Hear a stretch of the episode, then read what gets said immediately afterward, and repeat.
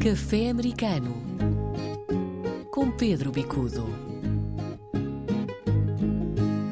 Viva Pedro, não há quem não tenha visto aquilo que está a acontecer no Canadá e, por consequência, também uh, nos Estados Unidos da América. Vimos imagens esta semana de Nova Iorque. De resto, em Portugal houve muitas imagens de Nova Iorque, mas poucas do Canadá. E a verdade é que uh, tudo vem do Canadá. Grandes incêndios, um ano terrível de incêndios florestais uh, neste país. João, é correto. De facto, o Canadá está a viver um tempo uh, extraordinário, até do ponto de vista da situação climática, uh, e, de novo, os cientistas apontam para grandes variações uh, nas alterações, portanto, não só da temperatura, mas inclusivamente da própria vegetação que se vem adaptando e, de alguma maneira, alterando as condições naturais. Bem, os incêndios naturais sempre aconteceram no Canadá e, sobretudo, nas vastíssimas áreas florestais do Canadá. O que é que tem mudado? Tem mudado o fato de parte dessa vegetação hoje ser de vegetação resinosa, primeiro. Segundo, as temperaturas têm vindo a aumentar e, portanto, as condições propícias aos incêndios também aumentaram.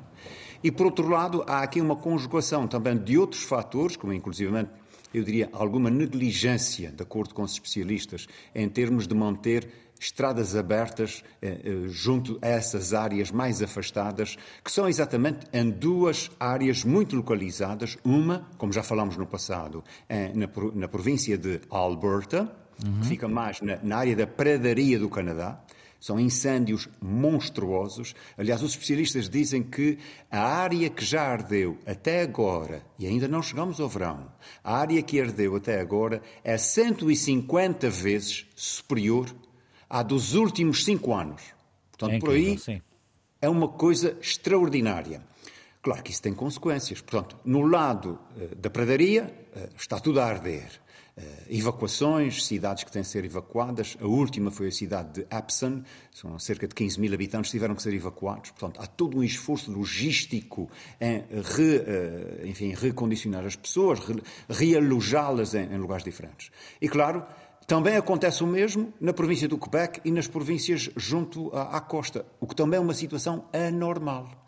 E, portanto, estes dois focos, estas duas grandes áreas de incêndio, depois uh, originam partículas de cinza em suspensão, nuvens enormes que depois foram arrastadas para sul, em toda a região central dos Estados Unidos e nos estados litorais, daí Nova York.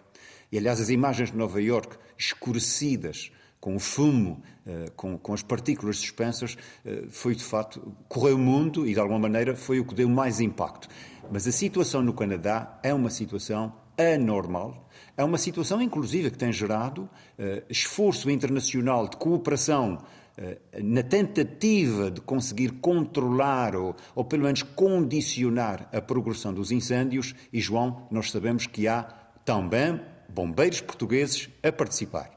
Certo. Deixa-me dar duas notas antes de passarmos para o próximo tema. Uma delas é exatamente essa: bombeiros portugueses que estão já em estado de prontidão deverão partir amanhã para o Canadá. A outra é que no Canadá está a chover, a chover, apesar de tudo, pouquinho para aquilo que seria necessário. Vamos mudar de tema. Mortes violentas com armas de fogo nos Estados Unidos atingiram um recorde histórico. Tiroteios em São Francisco, no norte da Califórnia, em Maryland. Uh, nada de novo. João, infelizmente, nada de novo e infelizmente esse tipo de notícias começa a entrar quase num sentido de normalidade. Isto é, a extrema, a extrema violência que se vive nos Estados Unidos e que por vezes tem repercussões em outras partes do mundo, está a atingir uma proporção epidémica, porque há muitos especialistas que falam em termos de saúde pública e, de facto, esta sensação de insegurança, esta sensação de não estar uh, seguro em lugar nenhum, porque é nas escolas, é nos supermercados, é nos teatros, é nos concertos de música ao ar livre, enfim, uh, é nas estações de metro, de comboio, nas escolas. E, não é, enfim, não nos seja a universidade, até nas escolas infantis. Portanto, tem sido, de facto, uma razia uh, que denota uma sociedade que, até certo ponto, está doente. Uh, e os especialistas em saúde pública falam exatamente nessa questão de epidemia da violência. Já que Bom, o falámos outras... últimos... sim, já aqui o falámos várias vezes sobre esta, sobre esta, esta matéria. João, e a tentativa é essa, é não deixar que ficamos quase que eh, insensíveis a este tipo de situação, porque é uma situação extremamente preocupante, é uma situação que os americanos não estão a conseguir encontrar solução.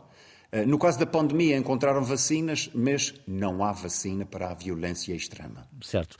Há também, para notar aqui neste café americano, um aumento de turistas dos Estados Unidos em direção à Europa, um crescimento significativo, Pedro? Extraordinário. 55% mais turistas este ano, até agora, do que nos dois anos anteriores. E claro, a maior procura, o que é que origina? Os preços das passagens estão a aumentar dramaticamente também. E, portanto, há aqui duas coisas. É um afluxo enorme de turistas, sobretudo dos Estados Unidos, para a Europa, para as maiores cidades da Europa, e no caso concreto, Lisboa é uma das cidades preferidas pelos turistas americanos, o que é ótimo em termos de economia.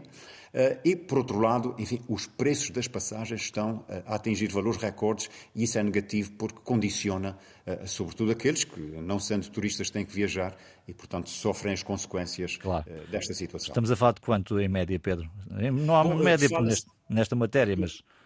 Só em termos comparativos, eu estive a ver alguns especialistas que estão a abordar esta questão e a tentar perceber porque é que os preços aumentam tão dramaticamente.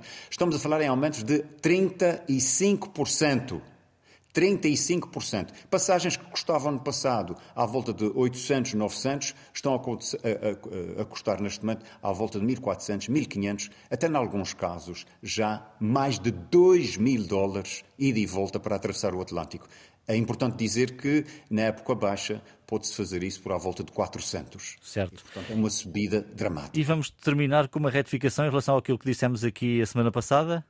E que? Correto, é? João. Eh, nós dissemos na semana passada que as festas eh, do Dia de Portugal em New Bedford, extremamente concorridas, foi de facto uma, um festival com grande impacto com grande participação uh, de cultura popular, dos artesãos que vieram dos Açores, enfim, aqui uh, realçar o papel do, do, autêntico embaixador da cultura popular, que é o Roberto Medeiros, uh, da Dona Maria Tomásia, que é uma mulher ativíssima na organização. Nós dissemos que foi na Kushner Avenue. Não, foi no Parque de Festas do Senhor da Pedra, que é mesmo ali em frente ao, ao Madeira Field, e portanto aqui fica a correção para os nossos ouvintes isso não, não diminui de facto o sucesso que a festa foi.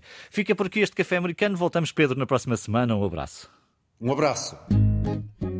Café americano com Pedro Bicudo.